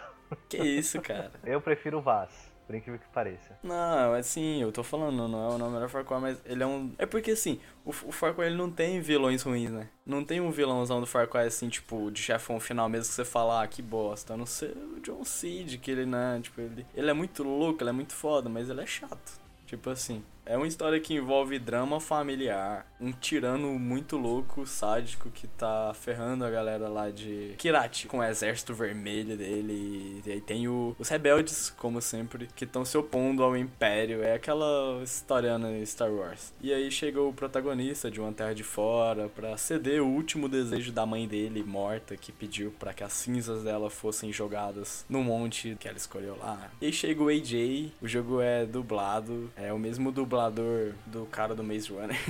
Não lembro o nome, eu gosto do dublador, é legal a voz dele. Então é aquela luta de dois polos, assim, é você no caminho dourado, que são os rebeldes, contra o exército vermelho, que é tipo o império. De resto, é Far padrão, missão, ajudar a pessoa, salvar refém, meter bala pra todo lado, carro explodindo, wingsuit, é foda, é muito foda. A franquia Far Cry tá numa seleta lista de jogos meus que todo mundo fala bem, todo mundo acha incrível, realmente marca a vida de muita gente e que eu não tenho o mínimo interesse de jogar. Oh. É sério, não tenho o mínimo interesse de jogar. Talvez eu jogue um dia, talvez, mas não tá nenhuma lista minha pra jogar. Não é prioridade. Se vier de graça na Plus eu baixo e jogo, mas, sabe, não tenho interesse mesmo. Tem um objetivo da vida aí que é zerar todos os Far Cry. Tipo, eu já zerei um, eu joguei o dois, mas eu achei chato, não zerei. Você zerou um. Zerei um, velho. Tipo, um- que jogo infernal. Aqueles monstros. Puta que pariu. O 2, eu acho ele chato por causa da porcaria da, da malária. Ah, sim. Você tá doente o tempo inteiro, você tem que procurar remédio. E se você demora pra pegar remédio, você fica zoado, não dá pra jogar direito. E isso realmente é chato. Eu não consigo achar uma sensibilidade decente que eu consiga mirar que nem gente. Eu não gosto das armas, eu não gosto do gráfico. O gráfico do jogo me incomoda, velho. Tipo, o do 1 não me incomoda do 2 eu acho estranho, não sei. Não sei explicar. Eu tenho alguma coisa contra o Far Cry 2. Eu joguei o 3, eu não zerei porque eu nunca tive, mas eu teria zerado e eu acho foda. Ah, eu zerei o 3 Blood Dragon, que é aquela expansão fodíssima cyberpunk. Também já zerei o 4 100%, zerei o 5 100%. Só falta o Primal e o New Dawn pra me jogar. É isso que eu queria comentar com vocês, que apesar de eu não ter jogado e nem ter interesse, eu sempre vejo, né, as polêmicas em volta dos jogos da Ubisoft. O que, que vocês acham dessa polêmica toda envolvendo o Primal, que não teve evolução, que é basicamente uma expansão do 4, só que eles lançaram como jogo completo? Que eu acho que o Primal é o jogo que menos vendeu de toda a franquia desde a época que a Ubisoft pegou. Eu vi alguma coisa assim dessa polêmica na época, que o mapa era o mesmo, só que no- na pré-história. Eu joguei um pouco do Primal, é uma pegada bem diferente, mas vender o jogo assim nesse esquema, meio que reaproveitando o mapa como um full price, pra mim é bastante questionável. Poderia ter colocado um preço bem mais reduzido. Podiam lançar igual fizeram com o Blood Dragon, Far Cry 4 Primal. Eu ia falar isso agora. O negócio é que a desculpa deles foi o upgrade no gráfico e tal, mas velho, é uma merda, né? Não teve upgrade assim não, viu? Eu não vi esse upgrade. Teve mudança de textura e umas coisas assim, mas meu Deus, aí não vale a pena não. Cara, o New Dawn eu achei uma sacanagem maior ainda, porque é o mesmo jogo do 5, é tipo, é o 5, eles mudaram a história e um pouco o mapa, velho. Esse jogo marcou muito, porque como eu já tinha falado, foi o primeiro jogo que eu juntei um cado, assim, pra comprar ele com a minha própria grana. Foi o primeiro jogo que eu me dediquei real pra ir atrás da, do jogo 100%. E foi o jogo que eu mais zerei de mais vezes, de mais jeitos possíveis, porque tem dois caminhos pra você seguir. Foi um dos Far Cry, de todos os Far Cry que eu gosto muito de todos. É, ele foi o que eu mais curti ficar jogando por muito tempo. If I stay, it will be.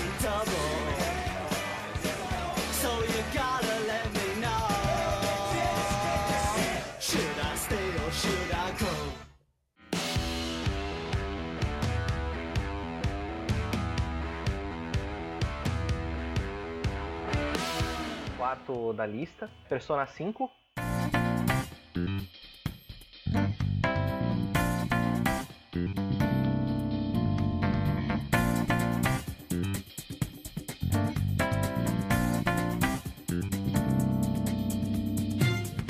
Adoro a série inteira, que é um spin-off da série original, da Shin Megami Tensei. Cara, que eu mais gostei de Persona 5, resumindo, o seu personagem, ele tá passando na rua e ele vê uma moça sendo atacada e ele vai ajudar. E ele acaba ferindo, né, acidentalmente, um cara político muito famoso. E por isso, esse cara ele tem influência e ele consegue fazer de tudo pra poder te prender e coagir a moça que ele tava atacando a te acusar também de agressão. Aí nisso você é enviado pra uma cidade, né, para um cara que ele vai cuidar de você dentro de um café e você tem que se redimir desse crime na sociedade e esse cara fica responsável por ti e você tem que frequentar a escola, você trabalha até com sua vida normal, né? Só que as coisas ficam estranhas quando você de repente um dia entra num mundo alternativo e você começa a ver que as coisas não são bem assim, né? Tem algo ali oculto. E nisso, o seu personagem ele desperta um poder interno dele que é chamado de persona. E ele liberta o personagem que é relacionado com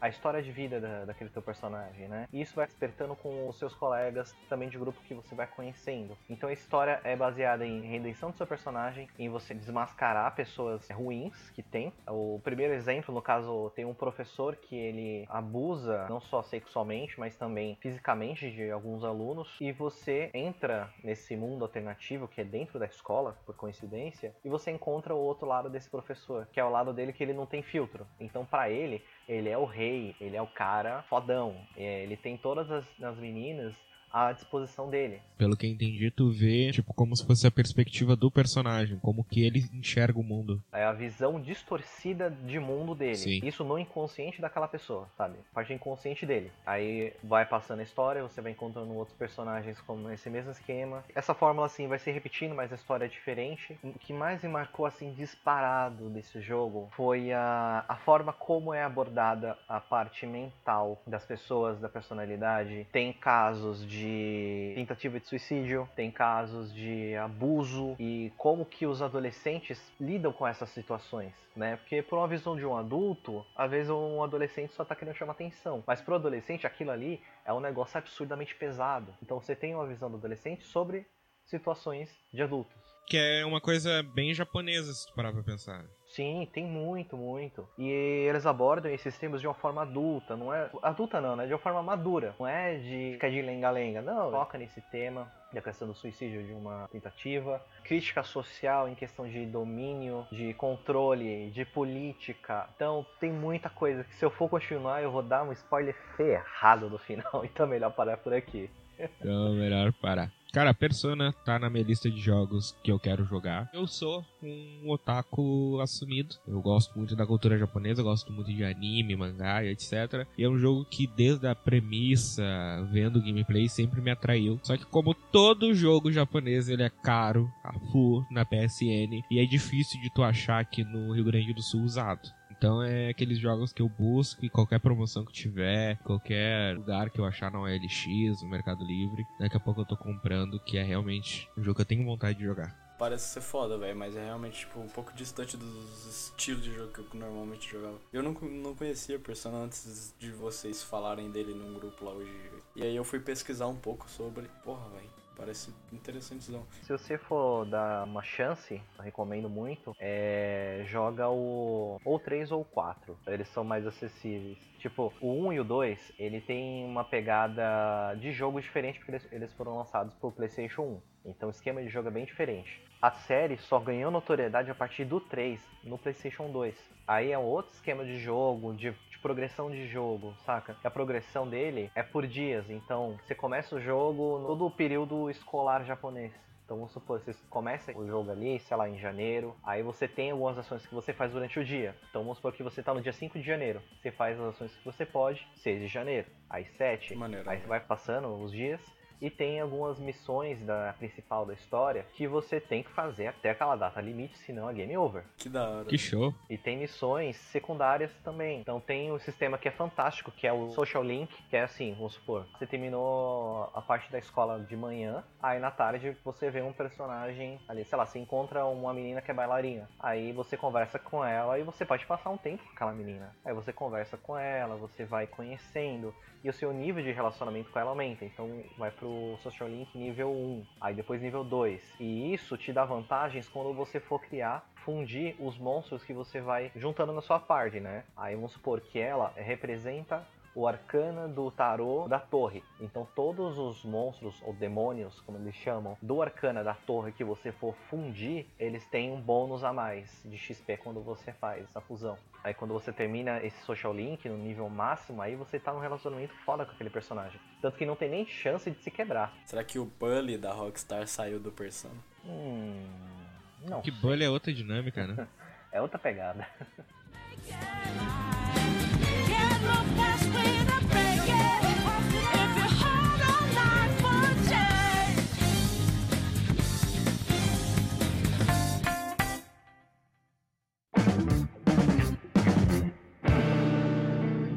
Último jogo que eu vou colocar aqui como jogos que marcaram a minha vida, que é o jogo que mais marcou a minha vida, um jogo que não foi revolucionário, que muita gente critica por ser mais do mesmo com base nos jogos anteriores da franquia, também da Ubisoft, Assassin's Creed Revelations.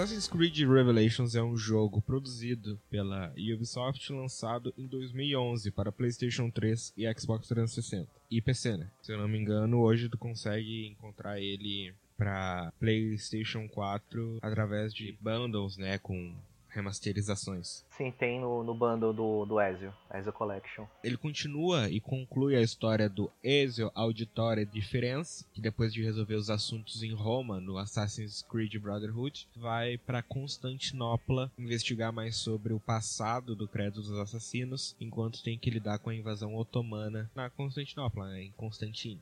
Cara, vamos um pouco de contexto. 2012, 2011, eu me mudei de cidade. E a gente não tinha onde ficar, a gente não tinha casa. Aí um primo meu nos acolheu na casa dele. A gente ficou acho que uns dois, três meses na casa dele. Lá ele tinha um Xbox 360 na sala. Eu como criança, ele trabalhava o dia todo. Um dia eu, eu devo ter perguntado pra ele se podia jogar, ou ele deve ter oferecido. E eu fui jogar. Mas voltando um pouco na história, eu tava desinteressado de videogame assim, sabe? Né, pra que videogame? Tava vendo outras coisas, tava lendo, tava vendo filme e tal. E Assassin's Creed foi o jogo que me trouxe de volta aos games. Foi o jogo que eu peguei na prateleira desse meu primo, olhei a capa lá, esse rapaz encapuzado aí, e olhei e pensei, ah, que jogo é esse? Eu coloquei dentro do Xbox, dei play, eu mergulho em Constantine na época do 1500. Imagina, pré-adolescente, cujo todas as experiências anteriores eram jogos de PlayStation 2 e um bem pouquinho de jogo de 360. E de repente esse pré-adolescente ele pega e é embarcado direto em um dos melhores Assassin's Creed, porque se tu parar para pensar, ele é uma amálgama de tudo que deu certo nos jogos anteriores. Uhum. Então, de repente, tu pega tudo que deu certo nos jogos anteriores, coloca num jogo só, um gráfico extremamente bem polido, tanto hoje quanto na sua época, e coloca pra jogar. Então foi algo que me surpreendeu muito, porque era meio que um GTA, tipo, é um GTA que tu sobe nos prédios, tu pula, e tu mata os caras e não tem arma, e é tudo no soco, nas espadas, na lâmina escondida. É um jogo legendado em português ainda. Foi um jogo que, sabe, me trouxe de volta pro mundo dos games. Se não fosse Assassin's Creed Revelations, eu não sei se eu teria hoje videogame. Não sei se eu estaria tão entusiasmado com jogos e essa indústria. É o jogo que me fez querer ter um Xbox 360 e mais tarde me fez querer ter um PlayStation 3. E também é o jogo que me trouxe pro YouTube. Como assim? Cara, YouTube eu conhecia. E era o lugar dos vídeos engraçados. Era o lugar dos. talvez de algum vídeo de alguma coisa sabe? É YouTube, lugar onde se coloca vídeo. Mas eu não conhecia o conceito de um canal do YouTube, onde tinha gente produzindo conteúdo. Só que o que, que acontece? Depois, quando a gente conseguiu uma casa e se mudou, não tinha videogame para jogar Assassin's Creed. Pra onde é que eu fui? Pro YouTube. E eu conheci o canal do Zangado, na época que ele tinha lançado a saga Assassins. Nossa. Tio Zangs. Foi o primeiro vídeo de um youtuber, assim, que eu me lembro de ter visto e revisto, e é um vídeo de mais de uma hora. Foi o primeiro canal que eu me inscrevi, foi a partir dele que eu comecei a conhecer diversos canais, comecei a conhecer mais dessa cultura de YouTube e de vídeos de jogos, e aí, sabe, o céu é o limite. E além disso, o jogo é bom. Mesmo não sendo o melhor dos Assassins, tecnicamente falando, e tendo um pouco de repetição comparado com os Assassins antigos, é um baita jogo, né? É um jogo espetacular. Na época, acho que é a época de ouro da Assassin's Creed. Porque tu tinha uma história bem desenvolvida com o Desmond. Tu tinha um personagem que todo mundo amava, que era o Ezio. Tu tinha um cenário incrível, que era Constantinopla na época da invasão otomana muitos fatores, muitas probabilidades e tudo a favor de me fazer voltar a gostar de games, me fazer voltar a curtir esse modo de entretenimento que a gente tá comentando aqui. Incrível. É, velho, que história. Eu joguei pouco, eu joguei. Eu não sou fã de, de Assassin's Creed, eu nunca consegui jogar tanto. Mas o Revelations, ele me conquistou mais do que os outros, pra falar a verdade. Porque ele era mais medievalzão. E eu tava olhando os outros Assassin's Creed na época que era tipo. Tava jogando lá o Syndicate e achava, achava da hora. Mas o Revelations eu tava querendo. Já falei aqui, tipo, medieval me conquista muito mais do que qualquer outra coisa. Eu cheguei lá no medievalzão, e andando em cima dos castelos. Joguei um pouco, velho. Não cheguei a zerar, mas eu achei foda. A lembrança que eu tenho no Revelations é tipo assim, na época em que eu comprei o jogo, mídia física, pra PC, era tipo o jogo que você comprava o CD e você instalava o cliente da, da Ubisoft, aí você, né, ia lá jogar. O que acontece? Na época, o notebook novinho que tinha comprado, ele ficava reiniciando direto. Então, eu tentava jogar e não, não dava conta, né? Então, eu lembro que eu vi essa apresentação inicial mais de umas 10 ou 15 vezes. Mas quando eu consegui jogar, eu curti bastante. Só que me marcou mais por causa dos livros, porque eu li o Assassin's Creed 2 e o Revelations. Sim, eu li todos os livros. Depois que eu me mudei, né, e não consegui mais jogar o jogo, e antes de eu ter o Play 3, que foi muitos anos depois, eu li todos os livros que eu podia ler de Assassin's Creed, de tão apaixonado pela série que eu É fiquei. muito bom, muito bom mesmo. Should anything happen to me, Claudia, should my skills fail me, or my ambition lead me astray, do not seek retribution or revenge in my memory, but fight to continue the search for truth, so that all may benefit. My story is one of many thousands, and the world will not suffer if it ends too soon.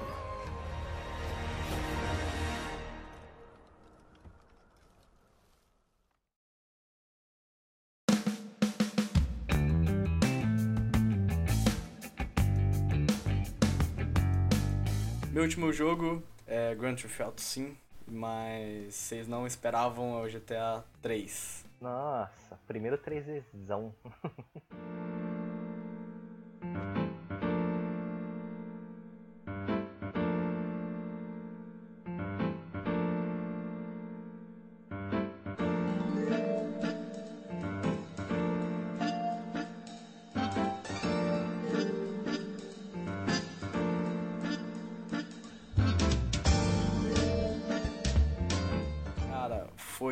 teleporte de geração, né, velho?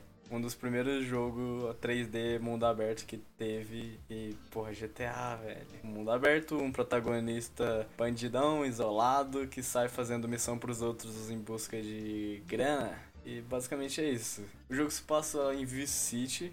E o protagonista, não vou lembrar o nome dele, mas ele é um cara que ele não fala no jogo, mas provavelmente ele fala, né? Só que por algum motivo eles não, não colocaram um diálogo, mas todos os personagens eles falam. E na época o jogo ter personagens que conversavam com voz, assim, era diferenciado já. Nossa, muito. É, e os personagens falando contigo, te mandando fazer as coisas, umas missões que era interessante, raiz pra caraca. Tipo, a primeira missão do jogo é você ir dar carona pra uma prostituta do Luigi. Tipo, meu Deus, tem coisa mais GTA que isso. Você pegar um carro que você roubou na rua e buscar uma prostituta ali pra levar pro puteiro do cara de volta. Era, era foda, era muito GTA, assim. E o jogo inteiro era esse climão de missão. E o negócio do GTA 3 é luta de gangue. O negócio que não foca tanto nos outros além do GTA 3. As gangues do GTA San Andreas é mais gangue de rua. As gangues do GTA 3 é máfia. Tem a gangue dos Colômbia, tem a gangue chinesa, uma do próprio Estados Unidos. E aí você vai nessa luta de gangue, você passa a trabalhar pra todas elas. Menos a dos colombianos, a dos colombianos você só ferra com ela mesmo. E tipo, a história do jogo é muito foda e ele me marcou pela história que eu tenho com o jogo. Ele é um dos primeiros jogos que eu lembro de jogar na minha vida. Eu tinha tipo uns 6 anos, eu ia pra casa do meu pai e lá ele, meu, meu pai e meu tio jogavam no, num PC lá. E às vezes ele deixava eu jogar e eu não entendia nada de jogo, eu só achava muito da hora poder andar naquele mundo aberto, 3D e dirigir carrinho. Eu achava, eu achava foda. Os anos foram passando, eu nem sabia que jogo era aquele. Até que eu já tinha uns 15 anos e eu tava andando de carro com meu pai, conversando sobre GTA V que tinha lançado, assim, né, na época mais ou menos. E aí ele falou se eu lembrava do 3 que a gente jogava. Eu tinha vagas lembranças, assim, da gente jogar. Ele falou: Então, é massa, eu queria jogar, eu queria voltar a jogar. E ele pediu pra mim baixar no meu PC, botar no pendrive e dar pra ele. E aí eu fiz, dei o pendrive pra ele e eu fiquei com a cópia no meu jogo, né? E eu comecei a jogar. Cara, eu nunca enjoei desse jogo.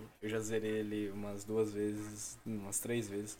E o clima do jogo me conquista. Os sons do jogo, assim, são muito nostálgicos. É nostalgia o que eu sinto jogando com esse jogo até hoje. Tipo, às vezes eu abro o jogo só pra andar de carro, eu boto uma música tocando aí e fico dirigindo por horas e horas. É muito bom. Show, negão. Da hora. GTA realmente é algo que, sabe, marca a geração. GTA 1 marcou, GTA 2 marcou, GTA 3 marcou mais do que qualquer um. Cara, todo mundo que joga videogame tem um GTA que tenha marcado. Pra mim, no caso, foi o San Andreas, mas de muita gente foi o 4. E agora, essa geração que tá crescendo, tá crescendo marcada pelo 5, negão. E vai vir o 6 e outra geração vai ser marcada pelo 6, sabe? O GTA é um jogo que marca, não importa que ano ele seja lançado, qual versão a gente tenha falando dele. Grand Theft Auto é uma das maiores franquias da história do entretenimento. Algo que consagra a Rockstar como uma das melhores publishers que existe. Do, o GTA 3 foi, tipo, revolucionário em vários aspectos, né? Até que o Gabi falou, o primeiro jogo da franquia em 3D de mundo aberto. Foi um puta do marco que deu possibilidade, na verdade, para vários outros jogos se inspirarem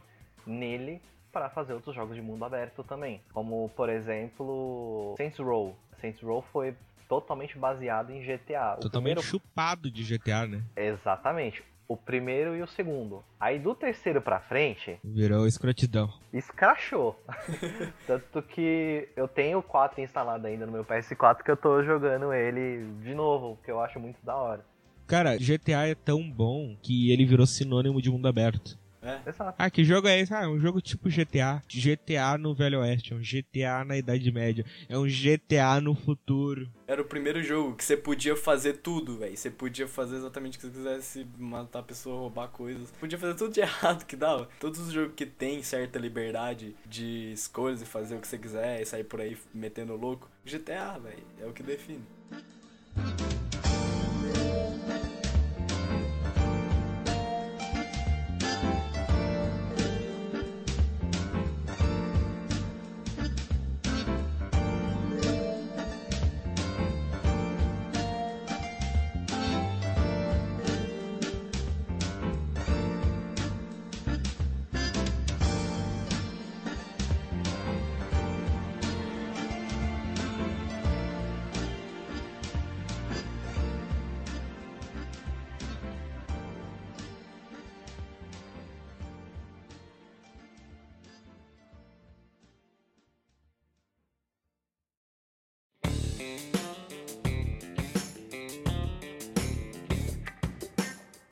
Finalizar aí a lista, o jogo é o Nier Automata.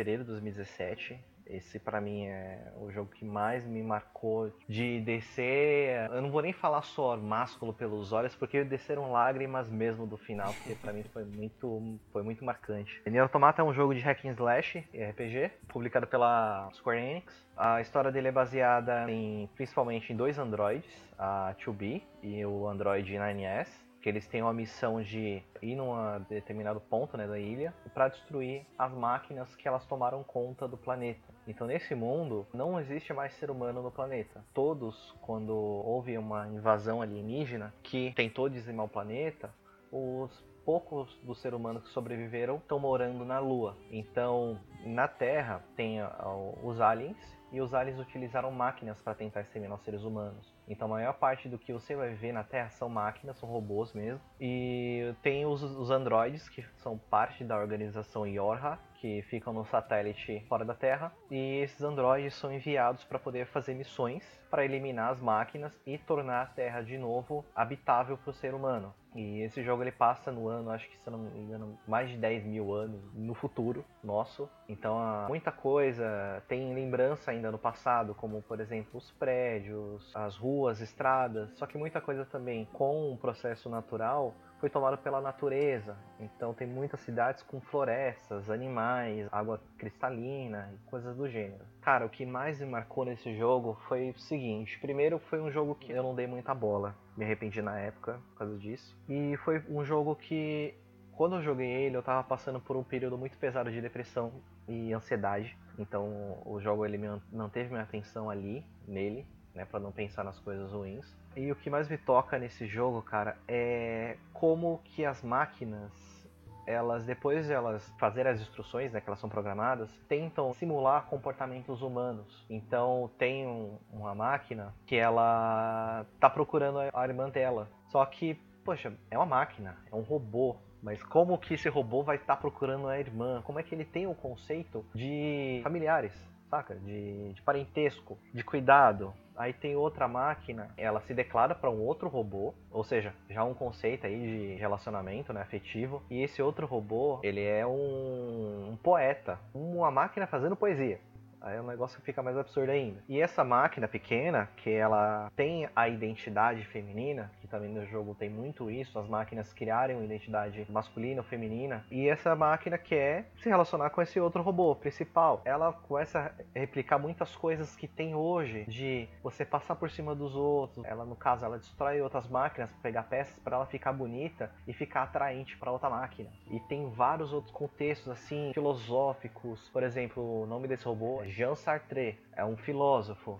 Aí tem outro robô, que é do vilarejo, que é Pascal, que é outro filósofo. Ou seja, o jogo ele pega vários contextos filosóficos e coloca nele essa questão de tipo a personagem principal, to be. To be você pega e traduz diretamente para português, é, que é para ser. Ou seja, o que, que você é, o que, que você vai ser. Saca? E tem um. Aqui, puta, eu não, eu não vou falar a, a parte com detalhes que me marcou. Que é tipo assim, o jogo uh, ele é produzido pelo Yoko Taro, que é um maluco que tem uma mente absurdamente ferrada de foda para construir história. Tanto que esse jogo ele é uma vertente do, de um dos finais do jogo Nier, lançado para PS3 e Xbox 360. E esse Nier é uma vertente do jogo, um dos finais do Drakengard 3. Você vê que o negócio é É complexo. É complexo, é bastante complexo. O que pega pesado pra mim é que no final parece que tudo tá perdido, como se não tivesse esperança de conseguir as coisas seguirem. E tem um dos pods, que são as máquinas que te ajudam, aí ela fala que ela pode tentar ajudar você, mas você tem que mostrar que você pode fazer isso. Aí entra um minigame que você usa bastante no jogo, que é de, um, de uma navezinha. Aí você começa a tirar dos créditos finais, que são os nomes das pessoas que participaram do jogo. Só que o negócio começa a virar um bullet hell ferrado, muito complicado. Aí se você morre, a máquina fala, você quer desistir aqui? E abrir mão de tudo que você lutou? Aí se você falar que não, vai aparecendo várias outras navezinhas que vão te ajudando. Só que essas navezinhas, quando elas são destruídas, aparece um, um nick de PSN. Se você consegue terminar, você chega no, no final verdadeiro, né? Que é o quinto final. Depois que eu fui pesquisar pra saber, cara, aqueles são nicks de outros jogadores. Que quando eu cheguei no final, eu tomei a, a escolha que eu fiz a mesma dos outros jogadores que me ajudaram. Quando chega no final, ele te dá uma escolha. Você pode simplesmente terminar ali, né? Você vai ao final e você vai se lembrar de todos que te ajudaram, ou você pode sacrificar o teu save para você poder ajudar outro jogador que também tá passando por aquela situação. Aí quando chegou nisso aí, bicho, aí a lágrima desceu. Eu não tive dúvida, aí eu, eu é sério mesmo, apagou meu save, só que eu sei que em, alguma outra pessoa que tá passando por aquele momento vai ajudar de alguma forma. E eu lembro muito disso nas situações de vida, cara. Que mecânica top, né? É Um jeito de interagir com o sistema do jogo, sabe? É esse tipo de inovação que a gente procura. Sinceramente, cara, eu já tinha visto os trailers de Nier, já tinha visto algum gameplay. Cara, sinceramente, eu achei genérico. Mas depois de tu falar, O que me marcou desse jogo, cara, foi isso, vai sempre me marcar, tanto que eu platinei ele. Eu joguei o jogo todo de novo pra poder fazer a platina e sacrifiquei meu save de novo. e faria de novo.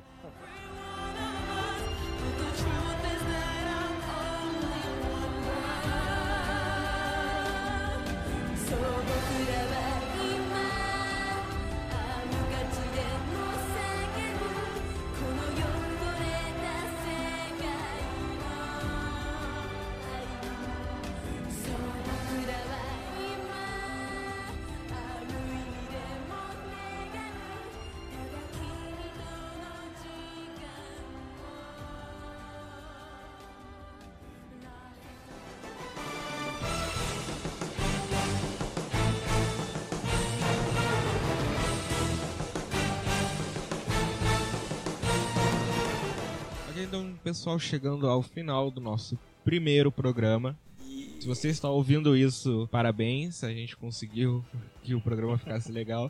Se você não está ouvindo isso, estamos numa metalinguagem que esse programa foi excluído e ninguém nunca vai ouvir. Com fé, as pessoas vão ouvir, vão, vão gostar e vão continuar ouvindo. Vai ter mais, né? Eu acho. Gabriel Borges, a única coisa que eu tô usando é Facebook, Gabriel Borges Oliveira, e meu canalzinho no YouTube que eu tô gostando muito de fazer vídeo pra lá, que é o Barquinho de Ideias. E é isso. A minha rede social que eu sou mais frequente, no caso é o Instagram. Podem procurar lá, que é Doug Will, é com W e 3 L's, né, pra diferenciar. E é só isso aí mesmo, não tem canal no YouTube ainda, quem sabe, vamos ver. e espero que vo- vocês curtiram esse primeiro podcast aí da gente. Se tiver algum espaço pra comentar, por favor, comenta aí que vocês gostariam de tema aí pros próximos podcasts. Sugiram temas. Exato. Meu Twitter e meu Instagram, pra quem quiser ter mais um contato direto comigo, é arroba TheRealCast. Tem um canal do YouTube que é o Canalcast, mas ele tá desativado por falta de tempo. Mas tem alguns videozinhos lá sobre filme, São maneiros, são maneiros, são sobre maneiros. quadrinhos. Quem quiser dar uma olhada, todos os links que a gente citou vão estar no post. Caso queira falar com a gente, nos envie um e-mail ou comente na postagem do nosso site. Se você está ouvindo isso pelo Spotify, pelo Google Podcasts, pelo Apple Podcast ou qualquer outro agregador, por favor, compartilhe com seus amigos, nos avalie, fale o que gostou, o que a gente precisa melhorar. E era isso, galera. Muito obrigado e até mês que vem, se tudo der certo. É isso. Tchau. Falou. Tchau, tchau.